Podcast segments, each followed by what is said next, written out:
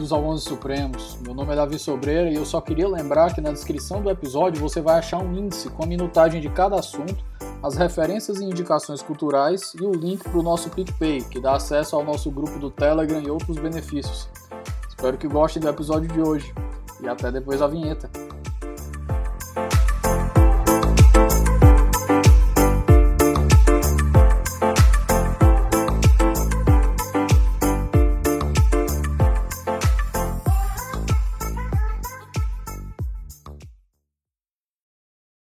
Meus queridos, bom dia. Nós estamos aqui na, de volta com a nossa série é, sobre os precedentes da Suprema Corte Americana. É, hoje, especialmente, eu queria lembrar que esse primeiro episódio é não é um oferecimento, mas é para lembrar que o nosso grupo de pesquisa de Suprema Corte escreveu um livro que está previsto para ser lançado em dezembro ainda desse ano de 2021, com 45 artigos e eu decidi refazer essa, Suprema, essa série sobre a Suprema Corte, trazendo aqui nossos professores, que já são participantes do 11 de longa data, principalmente o professor Cássio Casagrande, que já é um, um catedrático aqui, já teve várias participações, para a gente tratar com mais profundidade dos precedentes, porque teve uma repercussão muito bacana nos últimos episódios que a gente fez. Então, sem mais delongas, eu peço aqui para o professor Cássio se reapresentar pela décimo ou décima segunda vez que ele aparece aqui no 11. Professor, por gentileza. Olá, Davi Sobreira, como vai você? É um prazer estar aqui mais uma vez no 11 Supremos para falar com você e com os seus ouvintes. Fico muito à vontade, como você disse, porque não é, já fizemos aí, creio que alguns episódios sobre a Suprema Corte e também sobre outros assuntos. Então, estou sempre aqui à disposição deste que é um dos melhores podcasts na área do direito hoje no Brasil. Muito lisonjeado com o elogio, professor. Então, pessoal, para quem não escutou nosso primeiro episódio sobre Tison, nós estamos fazendo agora com uma pegada mais densa, nós vamos dar uma passeada maior aqui pela história, sobre as questões envolvendo federalismo e soberania que ele envolveu. E com a decisão do John Jay, que é um do, foi o primeiro presidente da Suprema Corte, é um pouco esquecido na história depois do, do John Marshall, né, que foi o terceiro, mas acho que foi o terceiro, professor, foi o quarto? Terceiro. Acho que foi o terceiro, né? Então, professor, acho que para começar, de novo, introdução histórica. O Chisholm ele vai girar em torno de um problema de inventário, né? Sim. Uh, o caso que vai dar origem a esse processo era um caso bastante simples. Aliás, esse processo, né, o Chisholm ou Kisholm, conforme a pronúncia, é, versus Georgia, é considerado como o primeiro caso importante da Suprema Corte. Né? Foi o primeiro caso que, de fato, teve uma grande repercussão e há uma certa unanimidade entre os professores de direito constitucional nos Estados Unidos em apontá-lo como né, o grande caso, o grande primeiro caso que a Suprema Corte julgou e isso até é um pouco desconhecido, né, Davi, aqui no Brasil, porque muitas, muitas pessoas acreditam que o primeiro caso importante foi o Marbury v. Madison, né, mas não foi. O, o grande caso, né, que, que, digamos assim, fez com que as pessoas começassem a olhar para a Suprema Corte como um órgão né, com poder político, foi esse caso. Né? E, de fato, como você mencionou, era um caso muito simples, né? ou seja, era uma dívida, uma dívida que uh, um particular uh, queria cobrar do Estado da Geórgia. Tá? E a origem dessa dívida começou no próprio processo de independência dos Estados Unidos, na Guerra de Independência. Professor, em 1777. Só uma, uma, dúvida rápida. Inclusive, Chisholm é também o primeiro caso de reação legislativa do parlamento a uma decisão judicial também, né? Verdade. Esse caso ele tem vários aspectos muito interessantes, né? É, para além das questões jurídicas que são decididas ali, soberania, federação, organização do judiciário, enfim, uh, o grande o grande interesse, né, talvez, para a contemporaneidade é que justamente foi a primeira vez em que a Suprema Corte proferiu uma decisão que desagradou, vamos dizer assim, uh, o público, não é? Especialmente desagradou certos segmentos políticos nos Estados Unidos.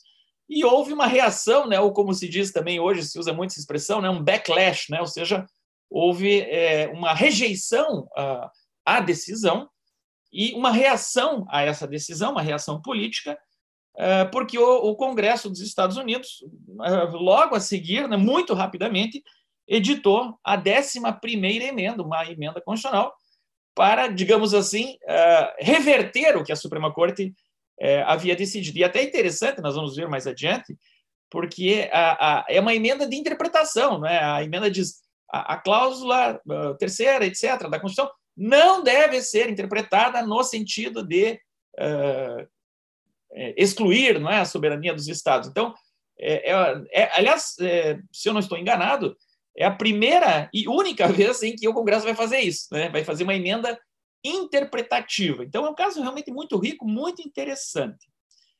E voltando ali né, ao, ao que de fato aconteceu, é, como eu dizia, houve lá durante a Guerra uh, de Independência uh, a necessidade uh, de fornecimento né, para os chamados patriotas, ou seja, aqueles que lutavam contra a Inglaterra, houve a necessidade de, de fornecimento de bens, equipamentos, ou seja, armas, munições e fardamento, fardamento eh, militar.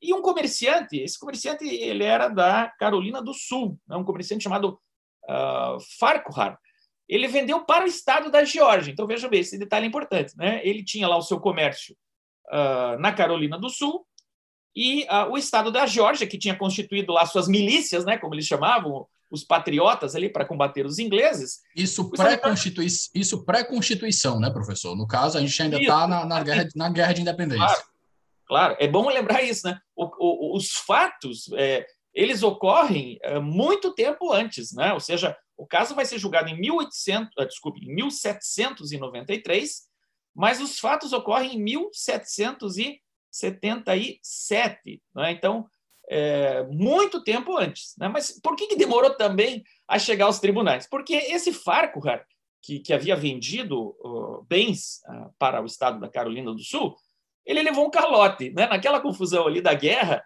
é, até os fatos são um pouco obscuros, né? Parece que é, o Estado da Georgia chegou a dar dinheiro lá para quem era encarregado de fazer o pagamento e esses sujeitos sumiram com o dinheiro. Ou seja, o fato é que o Farquhar não recebeu, né? Ele, ele, ele de fato não recebeu. Isso é incontroverso. Quando terminou a guerra, ou seja, isso foi em 1781, né? portanto, a, a, a Inglaterra saiu derrotada, né? depois da Batalha de, de York, em 1781, Aí o Farquhar, ele, ele tentou cobrar, vamos dizer assim, amistosamente. Né? Ele fez viagens lá, fez contatos políticos, procurou lá a Assembleia Legislativa da Geórgia e, e ficou aquele impasse. Não, mas a gente deu dinheiro, mas eu não recebi. É, e até veja, a Geórgia, é, a Geórgia fez com o Farquhar o que, a Fran o que os Estados Unidos fizeram com a França, né? Exatamente. A Aliás, gente vai vendo aí, bacana. E a gente vai conversando aí.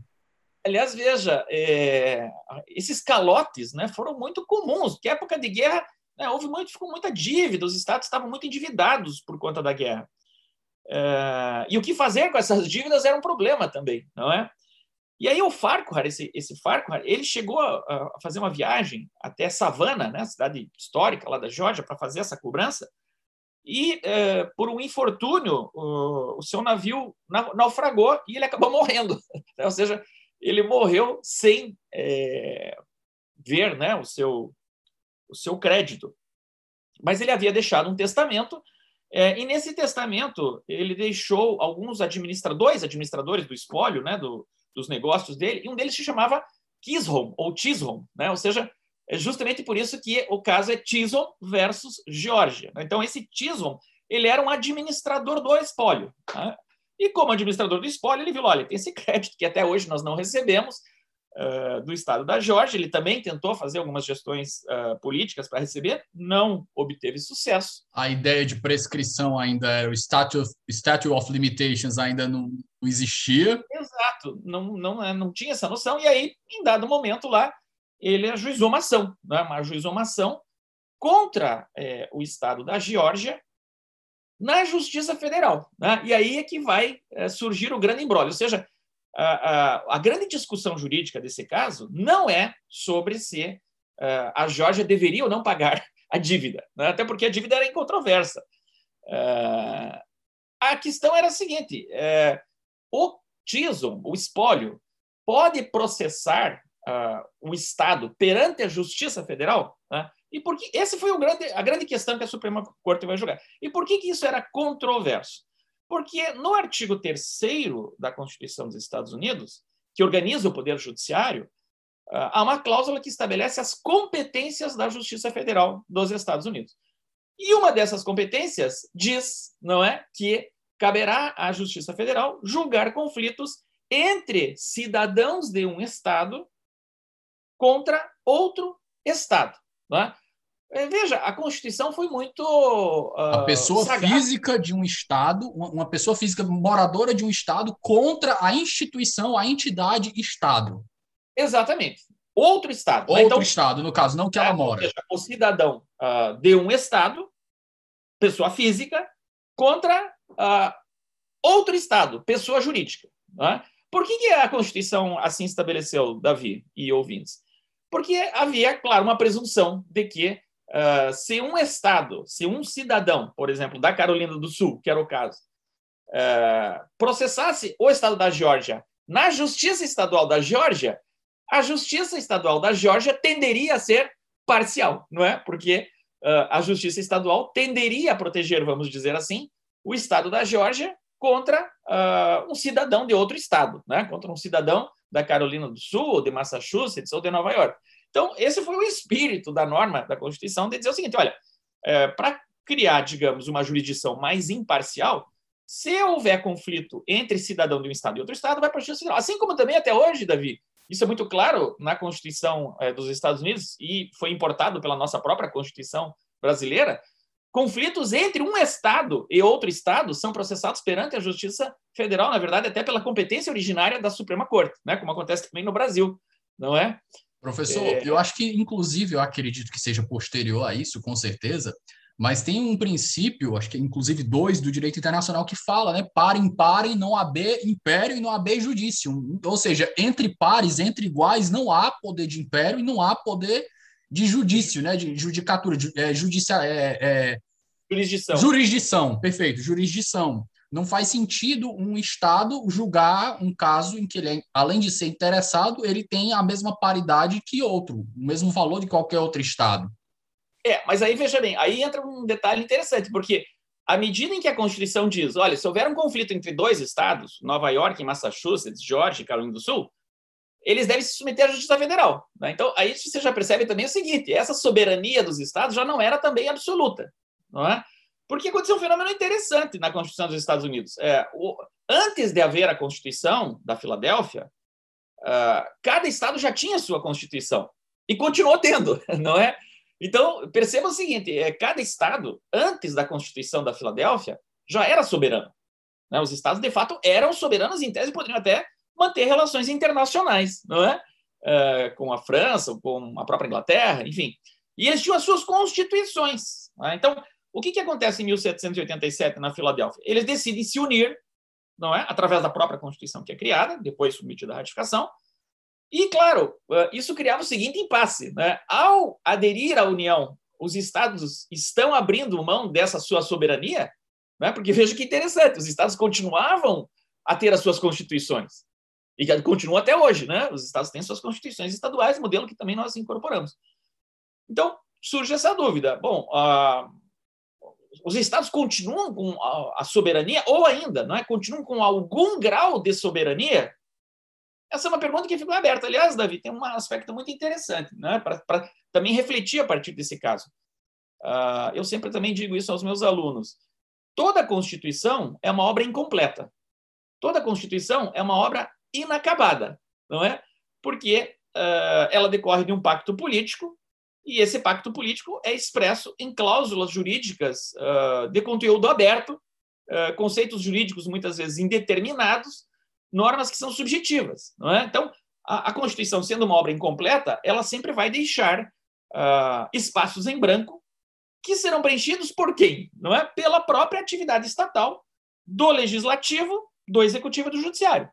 Do legislativo, não é que ao editar leis em matéria constitucional vai complementando esses espaços em branco, do poder executivo, que também, através da sua ação administrativa, não é, vai fixando uh, poderes em face da Constituição, e, especialmente, claro, e muito relevante, no modelo constitucional americano, que nós herdamos, o poder judiciário, não é? Porque ocorrerá conflitos, não é, entre essas leis do Congresso, entre a ação executiva e uh, mesmo a partir, não é, do, do, do, dos cidadãos que vão exercer seus direitos, vão surgir conflitos, não é, sobre o que diz a Constituição, mesmo quando ela não diz nada sobre isso, é, e a corte, o poder judiciário vai preencher esses espaços em branco.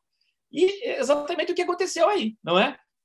O que, que a Constituição dos Estados Unidos quis dizer, não é, com a possibilidade de submissão dos estados à Justiça Federal. Será que essa possibilidade era absoluta? Não é? Os estados, de fato, têm que se submeter à jurisdição da Justiça Federal, da União, não é? e, portanto, estão abrindo mão, de alguma forma, da sua soberania? Ou será que ainda remanesce uma soberania residual, não é? E que vai ser, veja bem, exatamente essa tese que o Estado da Geórgia vai defender. Vai dizer o seguinte: sim, nós aderimos à União, mas continuamos com um certo grau de soberania, porque isso vem lá da common law inglesa, não é? Que a partir do direito inglês, que era um direito de uma monarquia soberana, afirma o princípio da soberania. E, portanto, ok, nós podemos ser chamados à jurisdição uh, da Justiça Federal, mas ela precisa do nosso consentimento. Né? Então, a tese da Georgia é o seguinte: ah, sim, a Constituição diz que os estados podem ser processados na Justiça Federal, ou mesmo que os estados podem ajuizar ações na Justiça Federal contra cidadãos de outros estados. Né? Bom, se o, se o estado da Georgia ajuiza uma ação na Justiça Federal, claro que ele não precisa de consentimento, porque ele próprio está se valendo da Justiça Federal. Mas se o Estado figura como réu na Justiça Federal, ele, ele deve consentir, não é? Porque ele é um ente soberano e ele deve consentir. Ah, e alguém pode dizer, mas e aí? Não é? Ninguém pode processar os estados? Não. Aí, ah, o que os estados sustentavam é o seguinte: olha, se você quer receber uma, uma dívida do estado da Geórgia, você deve ajuizar a ação na justiça estadual da Geórgia, não é? De acordo com as leis da Constituição da Geórgia. Então, criou-se né, esse impasse. Então, vejam bem que havia um impasse. Né? Era um particular, como nós vimos lá, o administrador do espólio, cobrando uma dívida Uh, e a Georgia diz: olha, que é, devo, não nego, não é? Mas eu não posso ser compelido a pagar é, na Justiça Federal. Uh, e mais, não é mais do que isso.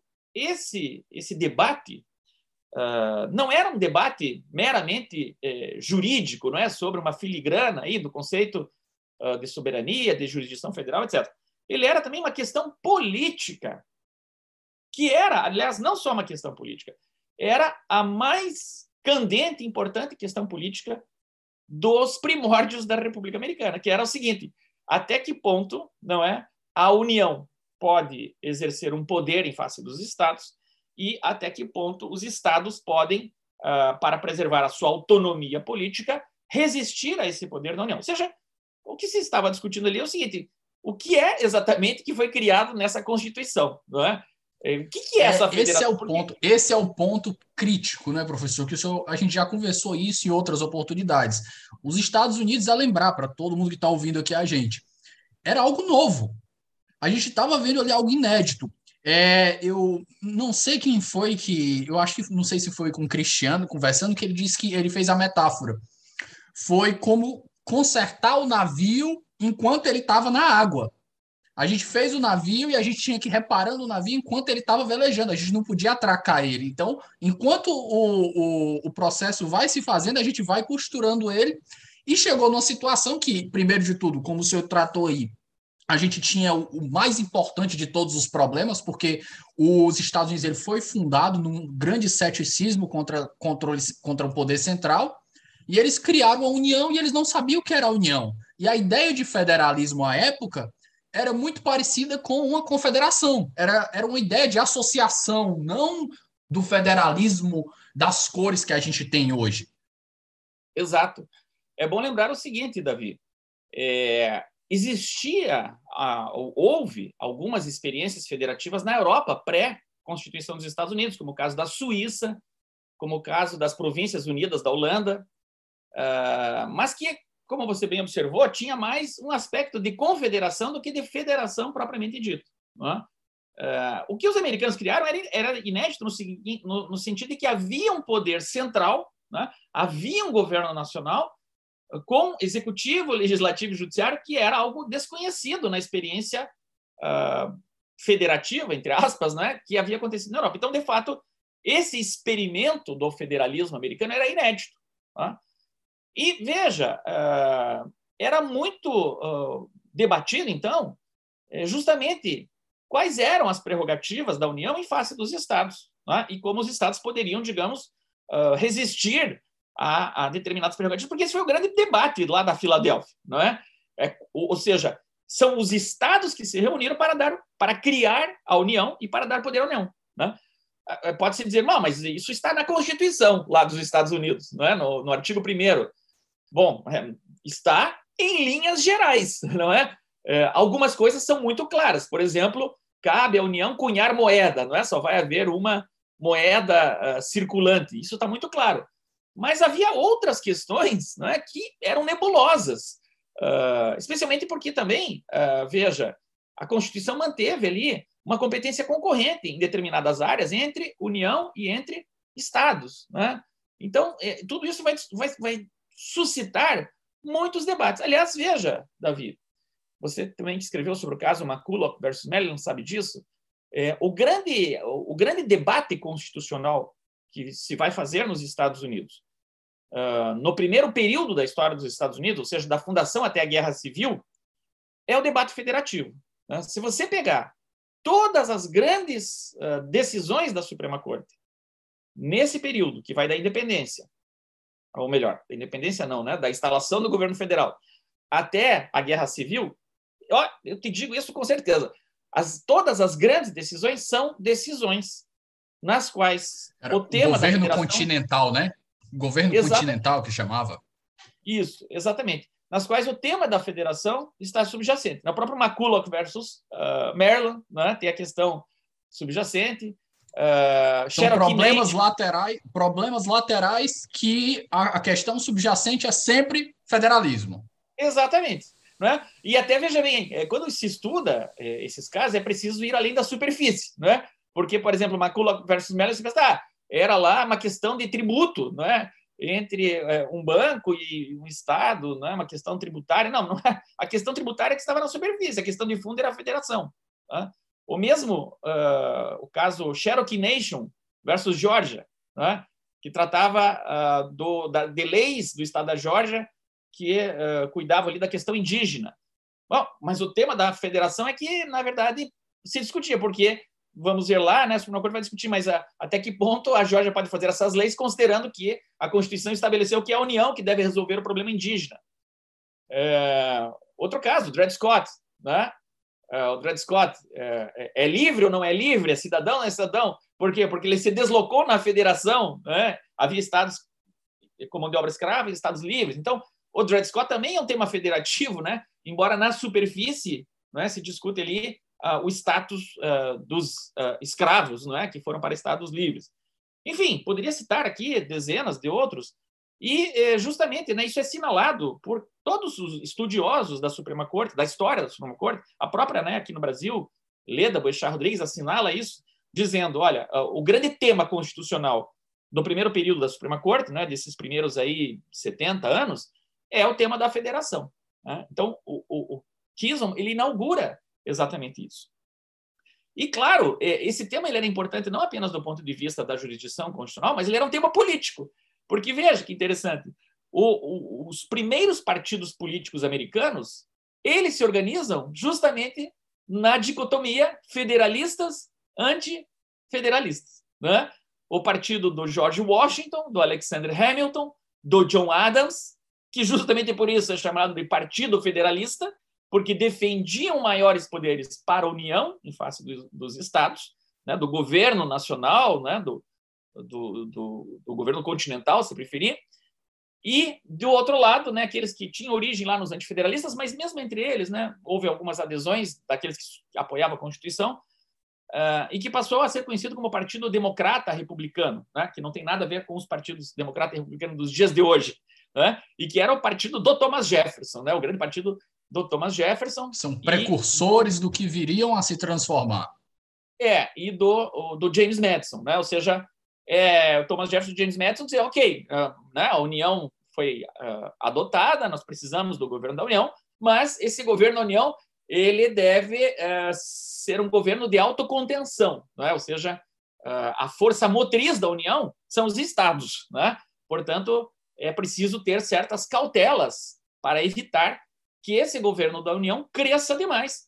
não é? E veja, é, faça às vezes de um governo tirânico como era o governo inglês, não é? como era lá a monarquia britânica em relação às colônias. Então havia muito essa preocupação uh, com um possível crescimento desmesurado ou desproporcional da União. Né? Uh, e é, esse debate político, né, ele começou ali. embora né, os founding fathers tenham feito muito lá é, nos debates para evitar o que chamavam lá de facciosismo, né, isso está muito claro ali no, nos artigos federalistas, especialmente os escritos por James Madison, é, eles não queriam partidos políticos. Partidos políticos não foram previstos na Constituição e a ideia né, que houvesse uma unidade entre as colônias, mas espontaneamente, e eu diria inevitavelmente, os partidos políticos surgiram já na primeira hora, não é? Da República, ali com antagonismo entre o grupo do, do, do, do Washington, do Adams, do Hamilton, e do outro lado o grupo do Jefferson, o grupo do, do Madison. Então, veja que aquela série, que... aquela série, professor, do John Adams, que foi muito recomendada lá no nosso grupo, mostra isso muito bem, né? O, o John Adams reclama disso desde cedo. O George Washington fica muito chateado porque ele detesta um país dividido. E outra cena que retrata muito bem essa, essa parte que o senhor falou, dessa, desse conflito entre estados e União, é a reunião em que o Alexander Hamilton propõe a criação de uma dívida nacional e o Thomas Jefferson, como ferrenho defensor dos direitos estaduais, ele fica estarrecido. Ele diz assim: como assim? Vocês vão fazer com que o, o fazendeiro do, do, do, do interior lá do estadozinho fique refém do grande latifundiário, especulador bancário de Nova York, isso é um absurdo. Exatamente. Tem essa cena realmente no filme, né? Até aparece eles fechados lá e, e o Adams é meio que excluído, né, do debate ali. Mostra que, a, que a, eles estão discutindo aos gritos, aos berros, né?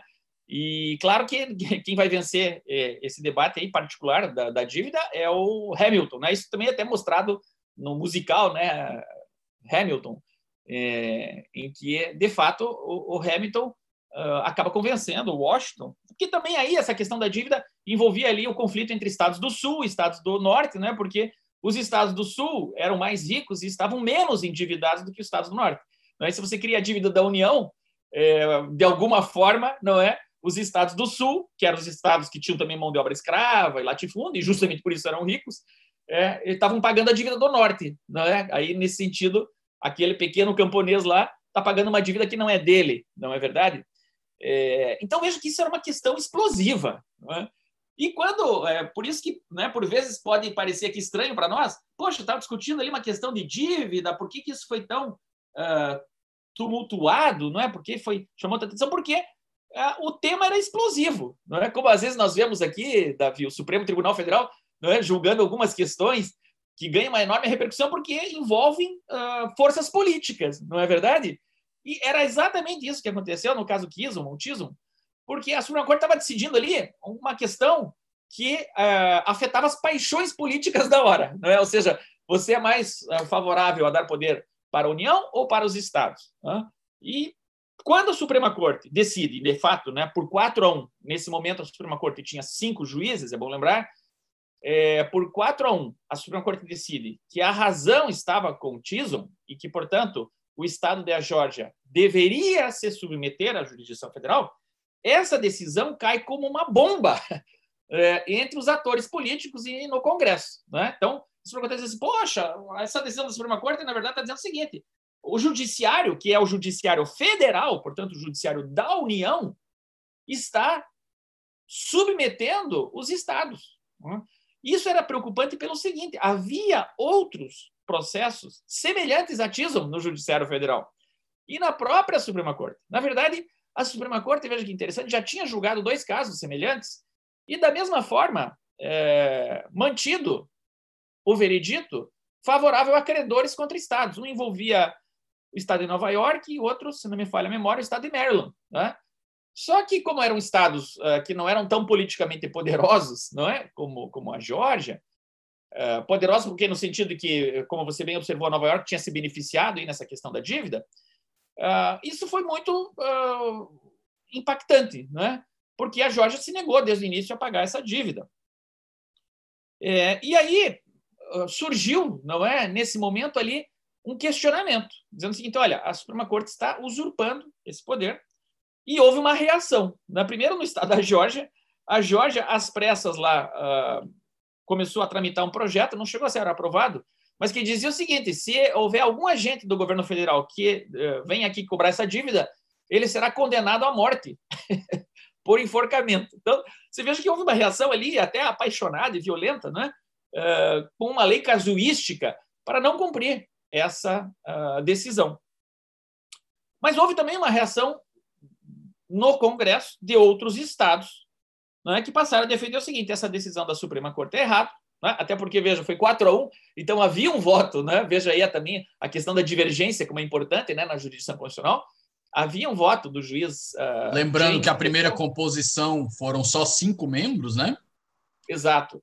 Havia um, um, voto divergente, né? E os estados insatisfeitos com a decisão disseram assim: não, quem está com a razão aqui ou é o juiz que votou vencido, não é? é e, portanto, nós precisamos reagir e, imediatamente, né, é, começou a tramitar uma proposta de emenda à Constituição no Congresso. Né? Um momento que também era muito delicado politicamente, não apenas por esse debate uh, Geórgia e, e, e, e, estados né, contra a União, mas era um momento delicado porque era no início do segundo mandato do George Washington. Né? E eh, o George Washington, no segundo mandato, ele enfrentou muitos problemas.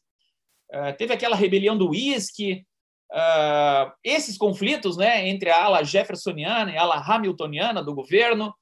Uh, o George Washington também, pessoalmente, ele estava enfrentando problemas de doenças, não é? de velhice mesmo, já estava bastante idoso. É, e ele estava também, digamos assim, enfrentando, não é, por incrível que pareça, uh, uma certa impopularidade, não é, por decisões que o governo havia dado. Havia ali também aquele debate sobre se os Estados Unidos deveriam apoiar a França ou a Inglaterra, né, depois da Revolução Francesa. Então era um ambiente político ali muito uh, carregado, não é, muito polarizado, de alguma forma até semelhante com o que nós vemos hoje no mundo, não é? Um, um, um ambiente político muito tensionado, muito apaixonado. Uh, e o Congresso, então, nesse contexto, não é?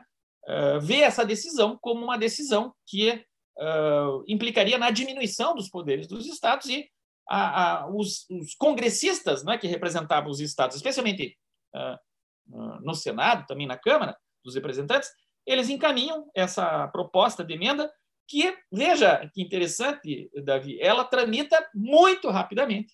Né? E no mesmo ano de 1793, ela é aprovada ela é aprovada no Congresso, né? e como sabemos pela Constituição dos Estados Unidos, além de ser aprovada por dois terços no Congresso, a emenda à Constituição precisa da aprovação de quatro quintos dos estados. Né? Então, esse segundo processo foi um pouquinho mais lento, é, se eu não estou enganado, já em 1794, né? termina. Né?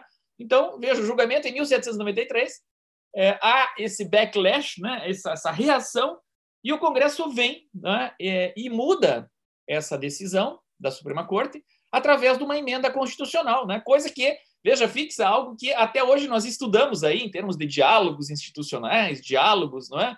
É? e também sobre a própria teoria da última palavra da Suprema Corte. Será que a Suprema Corte, de fato, tem a última palavra, ou essa última palavra pode ser revista pelo poder uh, constituinte derivado? Né? O fato última é que... palavra temporária. Exatamente. Né? Então, é, para quem estuda esse tema, aliás, Davi, para quem estuda né, esse tema da última palavra, sobre uh, o judiciário, né, como o intérprete final da Constituição ou não, quem estuda essa matéria tem aqui no caso Chisholm ou Kison um manancial uh, muito interessante, não é, para uh, refletir sobre o tema. E mais, vejam, eu vou ler aqui, Davi, como é que foi redigida a 11 primeira emenda. Que a primeira emenda, não é depois das dez primeiras do Bill of Rights que foram aprovadas ali todas numa mesma sessão, e que praticamente né, é, constituem quase que um adendo da Constituição de 1787.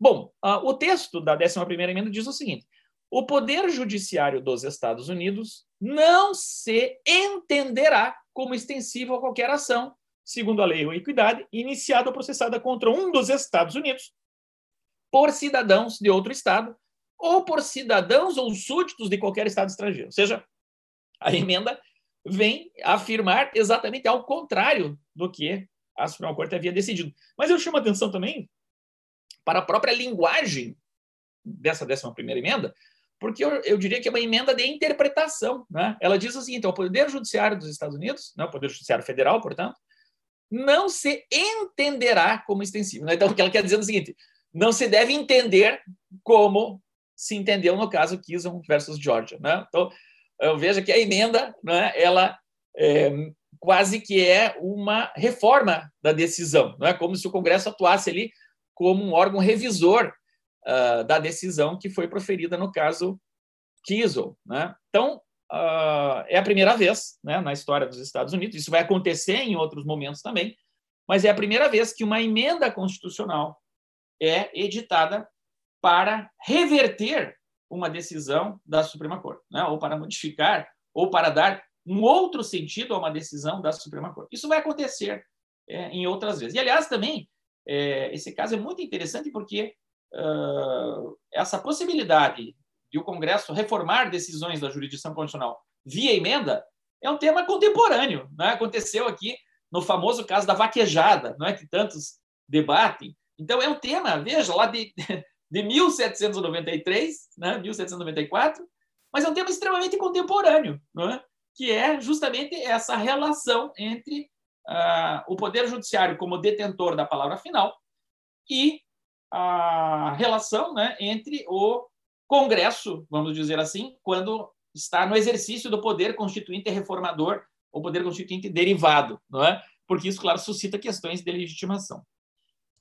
Professor, bom, é, fazendo uma derivação rápida aqui, é, toda essa questão, como a gente já tratou aqui, ela vai em torno da soberania. É um conceito que só vai se fazer aquela metamorfose e se consolidar muitos anos depois. A gente lembra que no próprio McCulloch, foi quase 20, 25 anos, 25, 27, 26, 27 anos depois, 1819, a gente tem o mesmo problema e a gente tem pessoas defendendo uma ideia de soberania do Estado. Então, a gente primeiro é lembrar que essa ideia de soberania eu lembro de um podcast excelente aqui, com. Eu acho que foi o podcast do jornal Nexo, tem um episódio. Eu acho que ele já até se encerrou. Acho que foi o último episódio com o Guilherme Casarões. E ele fala justamente dessa ideia de soberania nacional. Ele vai falar lá da paz de Westfália, a Guerra dos 30 Anos, que consolidou a ideia de um Estado-nação em que dentro daquela, daquela circunferência, do, do, do, dentro daqueles limites daquele Estado, não há uma força jurídica política disputando a legitimidade, disputando o poder. Então, isso daí foi transplantado lá do século XVII, 1630, 1640, lá para o século XVIII, para o final do século XVIII e começo do século XIX ainda. Eu pergunto para o senhor, é, duas, per duas perguntas que eu lanço. Quando é mais ou menos que a gente tem essa ideia de um federalismo que ela se consolida e que acaba essa ideia de que um Estado é soberano? E se isso realmente aconteceu? Existe ainda nos Estados Unidos hoje uma ideia de soberania estatal? O Estado, por exemplo, ele pode ter um ato de se relacionar com outro país? Isso ainda existe por lá? É ótima pergunta. É, veja, justamente quando surge né, o Estado-nação, você mencionou ali a paz de Westfália, é, é bom lembrar o seguinte: o, o Estado-nação, né, o Estado moderno, até seria mais preciso afirmar, porque vamos lembrar que havia também Estados plurinacionais, né, como o Império Habsburgo, mas uh, o Estado moderno, né, tal como nós o conhecemos, né, um Estado que concentra todo o poder, com unidade política, com um território delimitado, né, com uma população que é definida em termos de lealdade, não é, para com uh, o governante, é, essa ideia de soberania, ela, a própria a etimologia da palavra, né, soberania, vem de soberano, porque a, a, a, na época do o Estado moderno se consolida como Estado absolutista, né? E, e nesse período, uh, quem representava esse poder era o soberano ou monarca, não é? Ou seja, uh, ele era a palavra final, né, como nós dizemos aí, quem tinha a palavra final no Estado moderno Portanto, a soberania era o monarca. É? Tanto é, é, Davi, que nós chamamos né, o monarca de soberano. Né? O soberano, né, no sentido aqui, o rei. É, então, veja que esse conceito de soberania se confunde com a própria concepção monárquica e absolutista do Estado moderno. Uh, no entanto, veja, uh, quando há as revoluções liberais, tanto na França como nos Estados Unidos, rompe-se o vínculo com estados monárquicos. Né? A França, por motivos óbvios, ainda não em 1791, porque será a primeira Constituição monárquica, mas com a, a condenação, não é, com o regicídio uh, do rei, aí sim, não é, com a Constituição republicana, ou seja, não há mais monarquia na França. E nos Estados Unidos por um motivo diferente, porque a Constituição da Filadélfia é uma Constituição que estabelece uma república, não é? Já não havia mais vínculo com o Estado monárquico inglês. É? Então aí a questão é que se põe né? Esse conceito de soberania, que era um conceito de soberania do monarca, ele deve ainda ser mantido depois uh, da, do fim do, do regime monárquico, da, da existência de um vínculo monárquico. Uh, e aí é que vai entrar também um aspecto muito interessante desse caso. Eu até dizia para você antes, né, que nem constou do meu artigo que eu escrevi sobre ele, mas eh, relendo tive esse insight que é o fato de que a, a interpretação que você vai dar para sustentar que não há mais soberania dos Estados é uma interpretação a partir do preâmbulo da Constituição dos Estados Unidos, né? que diz We the people of the United States, né? ou seja, nós, o povo dos Estados Unidos, é, para constituir uma união mais perfeita, é, criamos a Constituição no seguinte algo assim, eu estou citando de cabeça aqui, né, o preâmbulo, mas ele começa, todo mundo sabe, né, com We the people. Né? E aí o James Wilson, que vai ser, digamos assim, vai dar o voto ali, ele não era propriamente relator, não é que não existia na época, mas é o voto mais uh, consistente, vamos dizer assim, o voto ali que convenceu a todos.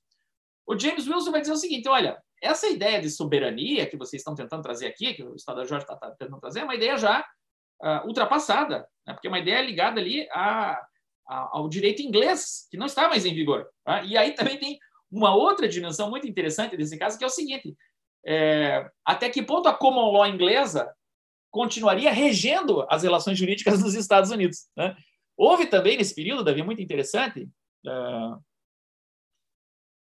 um debate sobre como seria o direito americano. Será que o, direito americano continuaria uh, mantendo instituições da common law inglesa? Ou se ele seria um novo direito, né? um state law, né? um direito das normas feitas nos Estados Unidos.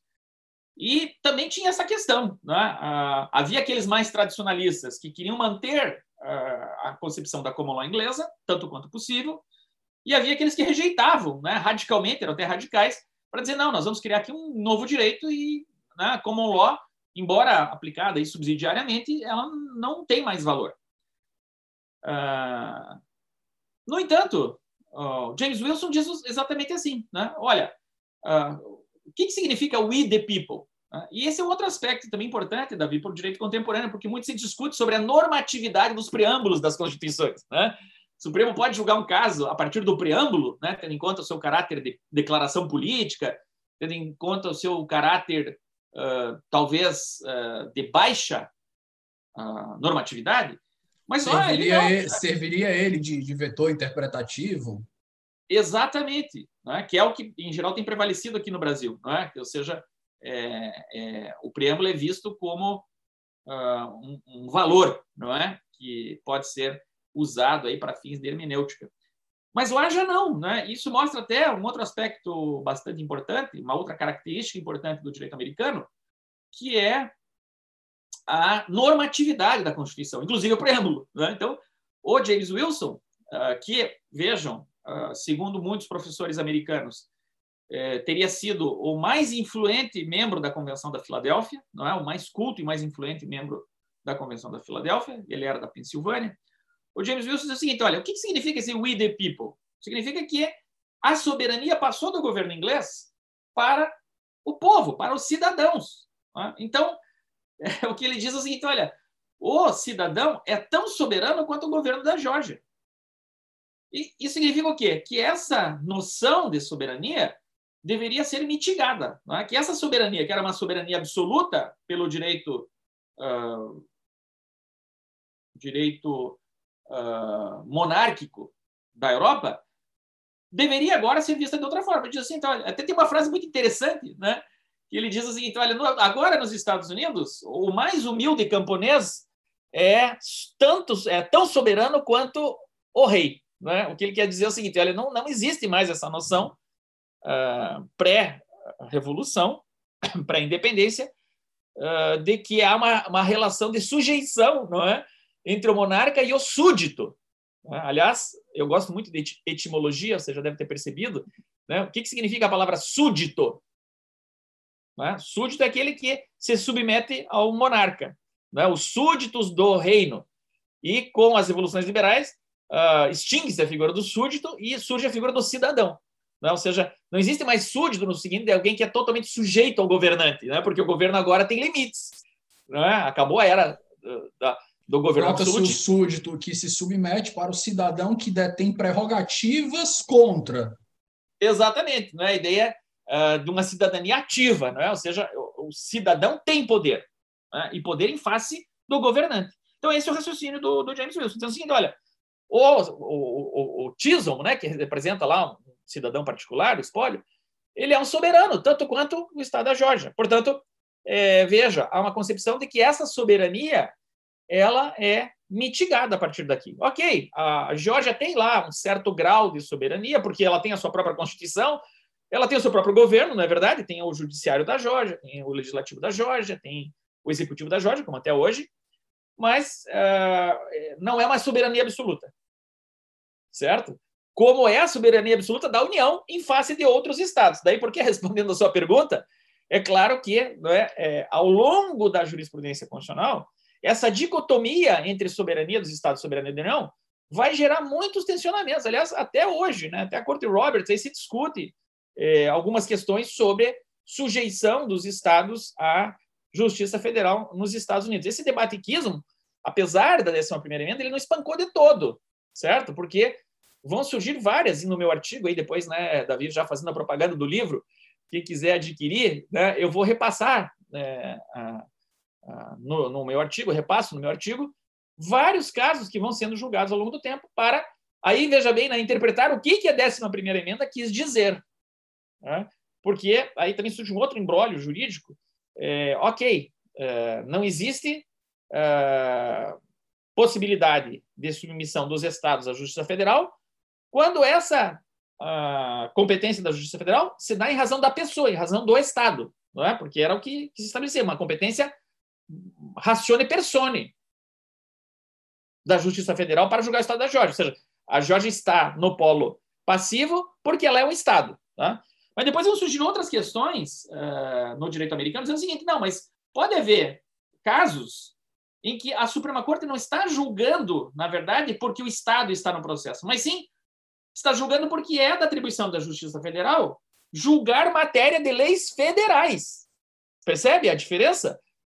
E quando, se eu, e quando houver, portanto, uma competência ratione matéria, em razão da matéria, em razão de que a matéria é da Justiça Federal, aí não incide a 11 emenda e os estados podem sim ser processados perante a Justiça Federal. Né? Isso vai né, é, dar pano para manga, vamos dizer, é, lá. Não, não vou mencionar aqui todos os casos, porque seria talvez é, muita minúcia, mas eu recomendo né, que, que leiam o artigo, desde o caso Hans versus Louisiana, lá na década de 1870, algo assim, até recentemente na Corte Roberts, a Suprema Corte fica decidindo, né? Ah, aqui sim, o Estado pode se submeter à Justiça Federal. Ah, nesse caso, não. Né? E eu chamo a atenção no meu artigo para que essas decisões, em geral, são muito apertadas, né? são, em geral, 5 a 4, 6 a 3, ou seja, veja que não há muito consenso mesmo entre os juízes da Suprema Corte e o próprio fato né, de que a Suprema Corte continue julgando essa matéria mostra o quão contenciosa é essa questão da soberania. Mas, de fato, claro, não é também é, no sentido de uma soberania externa, não. Né? Ah, os estados dos Estados Unidos não podem celebrar tratados com nações estrangeiras, inclusive porque, veja, né, há outras cláusulas da Constituição que deixam isso muito claro. No artigo 1 da Constituição, quando estabelece lá né, a, a, as competências do Congresso né, do Congresso da União, né, quando diz ratificar tratados. Então, perceba que uh, essa cláusula é explícita, né, e os estados também nunca questionaram isso. Por quê? Porque há uma presunção de que o Congresso tem representantes dos estados, entre aspas, soberanos, que são os senadores. Né? Então, os senadores vão ratificar os tratados que a União fizer, portanto, os estados estão, de alguma forma, participando dessa, desse processo de, de ratificação. Né? Mas hoje não há dúvida né, de que uh, os estados uh, não têm uma soberania absoluta. Né? Quem tem essa soberania absoluta, em termos de relações internacionais, é a União.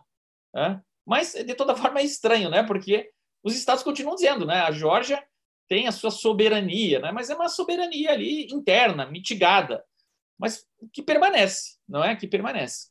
É uma ideia de, de disputa política, né, professor? A gente vê que, como o senhor bem apontou, a gente teve uma transição aí, que eles mesmos apontaram, que a, a soberania já era algo ultrapassado, e começou nessa, nesses, nesses meados aí dessas revoluções é, liberais a uma transição dessa ideia de soberania de um Estado que agora é federado para a União. E um trecho que eu resgatei, eu não, eu confesso que eu desconhecia esse trecho do James Wilson, eu resgatei para o meu artigo, que também foi utilizado, um trecho do John Jay que ele invoca, da mesma forma, o preâmbulo da Constituição. Porque já em McCulloch versus Maryland, eles vão dizer que é, outro argumento que era utilizado pelo, pelos, pelos defensores das, da, autonomia, da autonomia dos estados era que a Constituição ela pode ter sido feita pelo povo, mas ela só entrou em vigor depois da ratificação estadual. Então, por ser, tendo sido dependente de uma ratificação estadual, eram os estados que diziam que estavam acatando ela, aceitando a Constituição, pondo ela em vigor. Mas aí vem o John Jay, né, e dá uma rasteira nesse argumento, e eu vou abrir aspas aqui para o John Jay. É uma citação um pouquinho rápida que eu vou dar aqui, ó. Abre aspas. É notável que, ao estabelecê-la, no caso a Constituição, o povo exerceu seus próprios direitos e sua própria soberania. E, estando conscientes disso, declararam com a dignidade: Nós, o povo dos Estados Unidos, promulgamos e estabelecemos essa Constituição Aqui nós vemos o povo agindo como soberano de todo o país e, na linguagem da soberania, estabelecendo uma constituição pela qual fosse sua vontade que os governos estaduais fossem vinculados a qual as constituições estaduais devessem se conformar.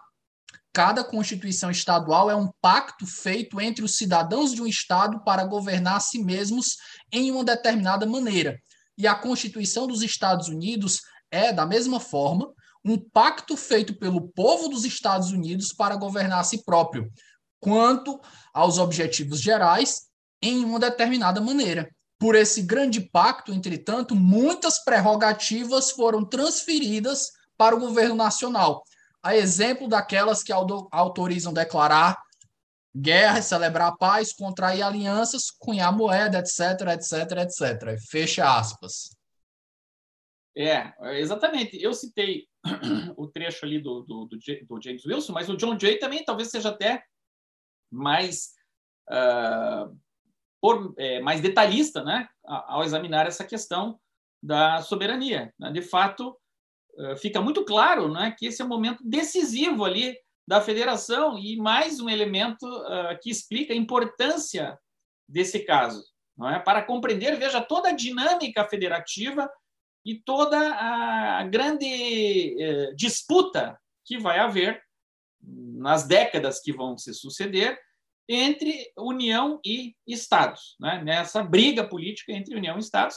E, aliás, né, vejam que a própria guerra civil, não vamos esquecer isso, é uma guerra federativa, não é uma guerra de secessão, ou seja, uh, em razão da escravidão, é claro, mas uh, esses impasses uh, que acabavam indo para a pauta da Suprema Corte eram impasses políticos importantes. Né? Ah, não vamos esquecer também, ah, durante o governo da, do presidente Jackson, não é?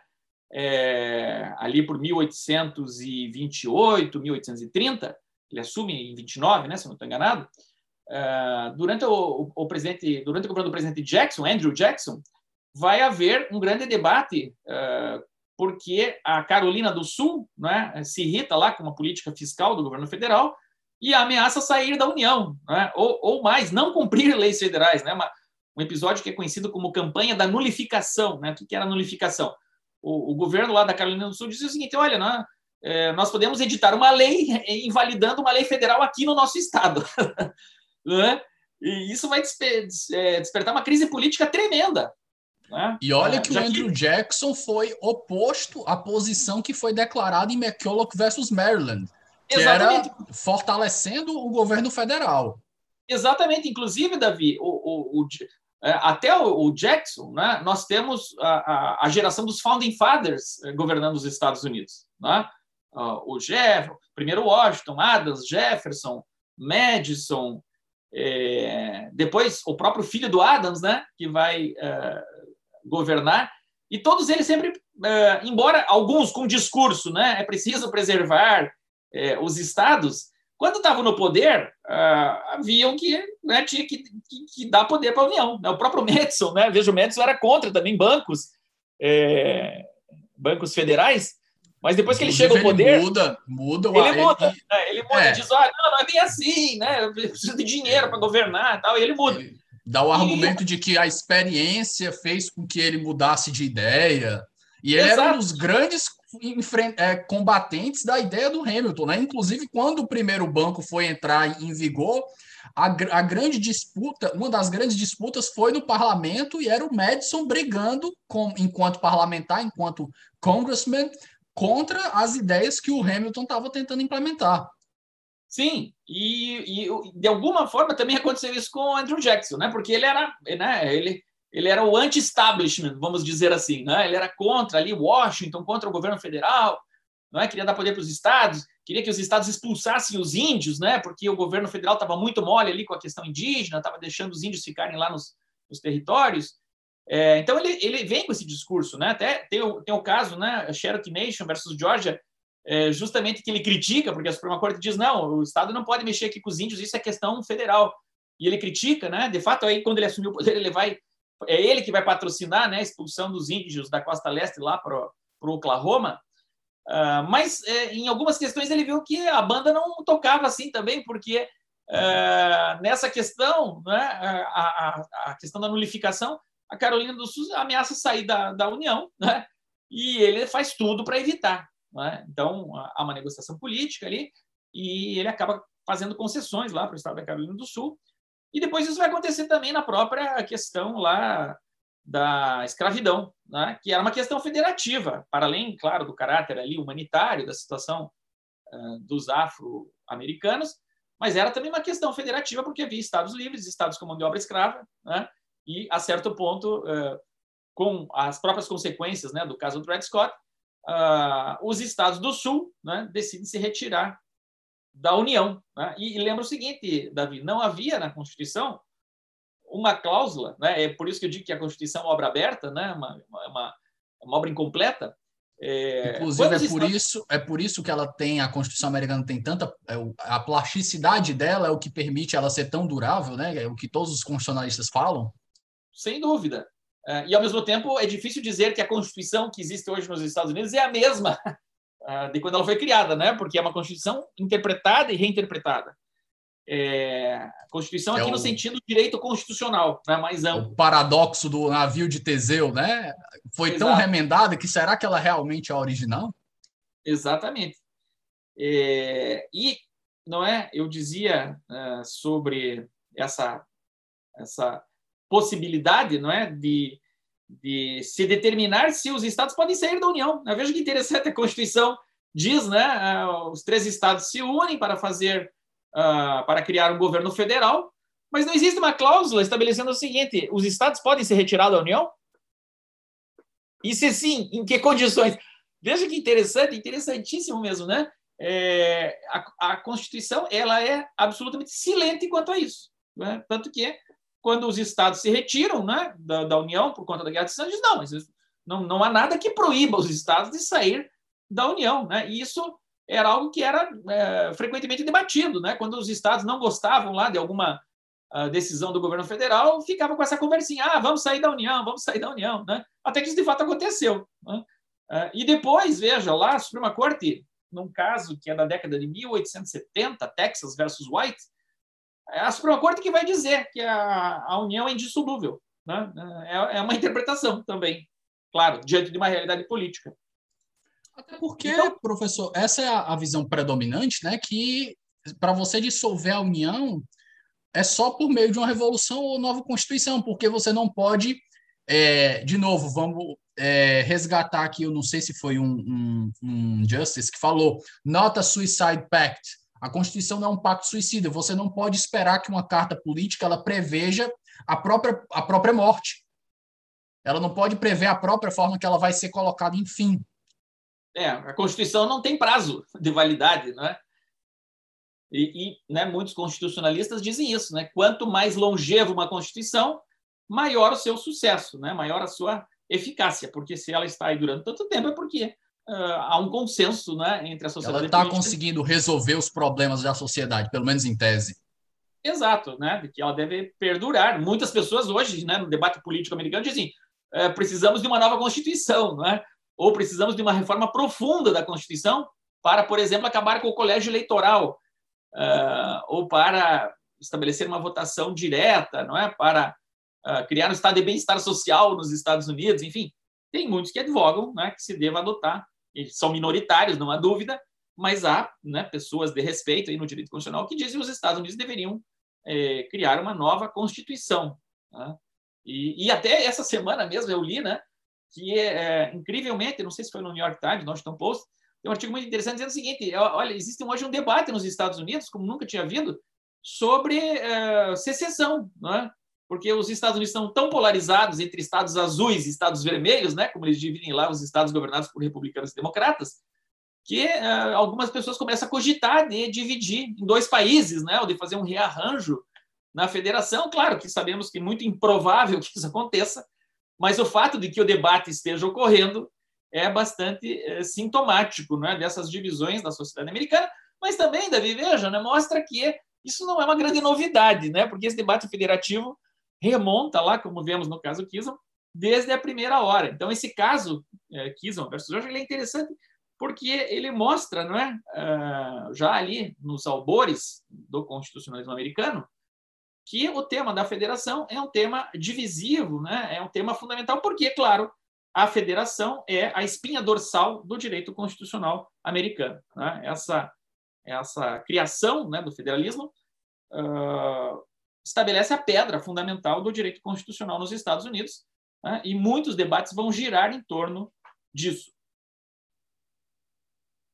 Professor, considerações finais. E aqui fica à vontade para tomar o tempo que achar necessário. É, antes uh, de fazer as considerações finais, é, que na verdade acho que até já acabei fazendo uma conclusão né, nessa minha última fala sobre a importância do federalismo nos Estados Unidos, mas eu queria lembrar algo que eu acabei não, não passando aqui, uh, que é um outro aspecto importante desse caso, Davi, que foi o seguinte: foi a primeira vez que se discutiu nos Estados Unidos, não no caso propriamente, mas num caso que vai se seguir uh, e que é consequência do Kisum, é a primeira vez que vai se decidir sobre o papel do presidente no processo de aprovação de uma emenda à Constituição. Né? Hoje está muito claro, no constitucionalismo americano, ninguém questiona, evidentemente, de que eh, para aprovar uma emenda à Constituição é necessário a aprovação de dois terços no Congresso e de quatro quintos nos estados. Isso aconteceu, evidentemente, na 11ª emenda, né, que reformou o caso uh, Kison, mas é, advém uma questão que ninguém tinha pensado, que é o seguinte: uh, existia na Suprema Corte um outro caso semelhante ao Kison, né, que era o caso uh, que envolvia o Estado da Virgínia contra um cidadão chamado Hollingsworth, que também queria cobrar uma dívida do Estado da Virgínia. Né? E o caso ele vai chegar à pauta da Suprema Corte depois que a 11 primeira emenda havia sido aprovada. Né? Porque o Hollingsworth diz o seguinte: olha, essa emenda tem dois problemas. Né? Primeiro, que não é possível dar um efeito retroativo a ela. Não é? Porque ele diz: ah, essa dívida que eu estou cobrando a dívida é, é pré-existente. É, não só a dívida, como o próprio processo era pré-existente. Né? Então, o Hollingsworth contra a Virgínia diz o seguinte: olha, a, décima emenda né, só vale uh, ex nunc, daqui para frente, ela não pode retroagir. E ele alega o seguinte: é um vício formal uh, na décima primeira emenda. Já estamos vendo porque... aí conflitos de direito intertemporal, né? Exato. Né? E mais, ele diz assim: então, há um vício formal porque a emenda não foi sancionada pelo presidente. Né? O poder de sanção e veto foi criado na Constituição dos Estados Unidos, né? que é um mecanismo de checks and balances. Né? Então, o Hollingsworth diz o seguinte: olha, é, é preciso ler o dispositivo que trata da emenda à Constituição em harmonia com o dispositivo que trata do Poder Executivo, e que diz que o Executivo deve sancionar toda a lei aprovada pelo Congresso, ou vetá-la. Né? E, estranhamente, para os olhos de hoje, né, ele dizia o seguinte: olha, não houve submissão da emenda à sanção ou veto do presidente, portanto, ela ainda não está em vigor. Para a Constituição né? de 88, isso é muito fácil, né? porque não tem previsão de, de sanção ou veto para a emenda constitucional. Exato, mas é, veja, isso é uma importação que nós fizemos do direito americano, né? porque lá na sua origem não estava claro. E aí, na, nesse caso, Hollingsworth. Não versus... havia previsão, nada do tipo específico para uma emenda, só para leis. Leis em geral, é, genericamente. Na verdade, exatamente. Na verdade, o Hollingsworth aqui ele tenta fazer é, uma interpretação que harmonizasse os dois dispositivos constitucionais. Né? O que ele está dizendo é o seguinte: não, de fato, o dispositivo que trata da emenda diz só isso, né? dois terços no Congresso, mais quatro quintos nos estados. Mas é preciso ler essa cláusula em harmonia com a a, que eles chamam lá de presentation clause, que diz que o presidente deve uh, sancionar ou vetar qualquer uh, peça legislativa que venha do Congresso. Né? Então, portanto, sustentou-se essa tese de que a emenda à Constituição precisava uh, de uma sanção. mas a Suprema Corte, no caso Hollingsworth versus Virginia, ela vai rejeitar ambas as alegações. Né? Ela diz o seguinte, Davi, veja que interessante, que a emenda constitucional tem efeitos uh, ex tunc, ou seja, que ela tem sim efeitos retroativos. Né? Então, ela reconhece uh, uma, um alto grau de eficácia da emenda e diz: não, a emenda, a 11 primeira emenda, qualquer emenda, ela tem uh, poder para reger, inclusive, situações que ocorreram no passado. E segundo, a Suprema Corte, no caso Hollingsworth versus Virginia, vai dizer que a emenda à Constituição não se submete à presentation clause, né? não se submete à possibilidade de o presidente sancionar ou vetar. Então, ela afasta isso, né? e a partir daí fica muito claro que uh, uma emenda passa a vigorar automaticamente quando uh, quatro quintos dos estados a aprovam. É? Então, quando, quando bate o número ali de 400, ainda que haja outros estados ainda por ratificar, ela já passa a vigorar com força de lei, né? com força de norma. É, então, esse é um desdobramento muito importante do caso Kiso, né? que não está no caso Kiso em si, mas que vai provocar essa manifestação da Suprema Corte, é, e que, para nós, como você bem lembrou, né, do direito constitucional brasileiro, uh, é importante porque é a partir dessa tradição não é, que o nosso poder constituinte derivado o poder reformador uh, é atribuído apenas ao Congresso, né? ou seja, não o poder executivo, embora ele possa apresentar emendas, uh, ele não tem o poder de sanção ou veto em relação às emendas. Né? Então, é uma outra contribuição aqui uh, do direito constitucional americano que nós incorporamos.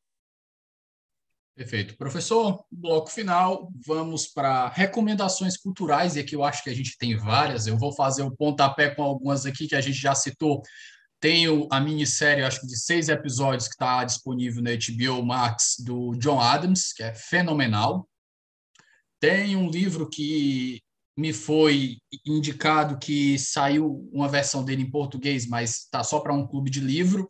Então tem a versão em inglês, que é o Miracle em Filadélfia, Milagre na Filadélfia, que ela, a Catherine Bowen, não lembro bem o, o, último sobrenome dela, ela vai tratar, Milagre na Filadélfia, ela vai tratar justamente do processo de ratificação da Constituição até o processo de ratificação do Bill of Rights.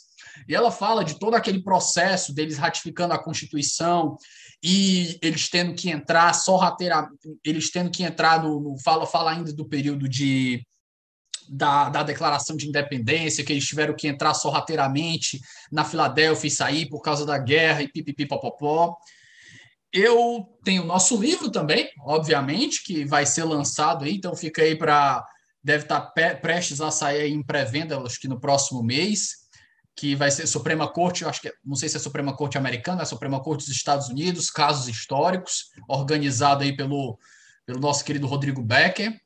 E ficam as suas indicações agora, professor, que é o detalhe, o, o artigo do professor é o primeiro que encabeça o nosso livro, logo em seguida, logo, logo depois da, da introdução à Suprema Corte, que é uma leitura obrigatória para quem gosta de estudar federalismo. É, na verdade, você praticamente esgotou, né, Davi, quase todas as indicações. Ah, eu, eu sugeriria também, né, importante para entender eh, essa formação inicial do constitucionalismo americano, os artigos federalistas, não é? Porque todo o debate que se dá ah, em torno da criação da União e o porquê dessa invenção está ali, né, no, nos artigos escritos por Alexander Hamilton, James Madison e John Jay. E com relação ao caso, é, eu vou indicar, na verdade, um artigo, né, para quem conseguir acessar, que está publicado na Virginia Law Review, em 2007, pelo Randy Barnett, que é professor, hoje ele é professor, se não estou enganado, da George Washington University, e ele talvez seja é, o professor de Direito Constitucional que mais conhece desse caso, e é um artigo muito extenso, eu, aliás, né, claro, me, me vali dele também para escrever o meu artigo. O artigo se chama uh, The People or the State: Chisholm v. Georgia and Popular Sovereignty. Está no volume 93 da Virginia Law Review, publicado no ano de 2007. Eu acho que esse é, como eu disse, a melhor indicação, né, se alguém quer estudar o caso a partir de uma perspectiva aqui uh, da academia americana. Eu acho que é isso, Davi. Né? Como eu disse, você já mencionou aí outras fontes que eu ia indicar. Eu agradeço mais essa oportunidade de estar aqui no seu podcast, que é, sem dúvida, um dos mais ouvidos na área do direito, e fico à disposição para voltarmos a conversar em outra ocasião sobre temas de direito constitucional. Um forte abraço a todos. Professor, agradeço demais sua participação. Espero que os ouvintes tenham gostado dessa pegada agora com mais densidade que nós vamos dar para os precedentes da Suprema Corte Americana. E fiquem ligados para os nossos próximos episódios, que eu acho que a gente vai fazer aproximadamente uns nove casos aí que a gente que eu estou que querendo tratar sobre os precedentes da Suprema Corte, que todos estão com artigos respectivos no nosso futuro livro. Forte abraço, pessoal.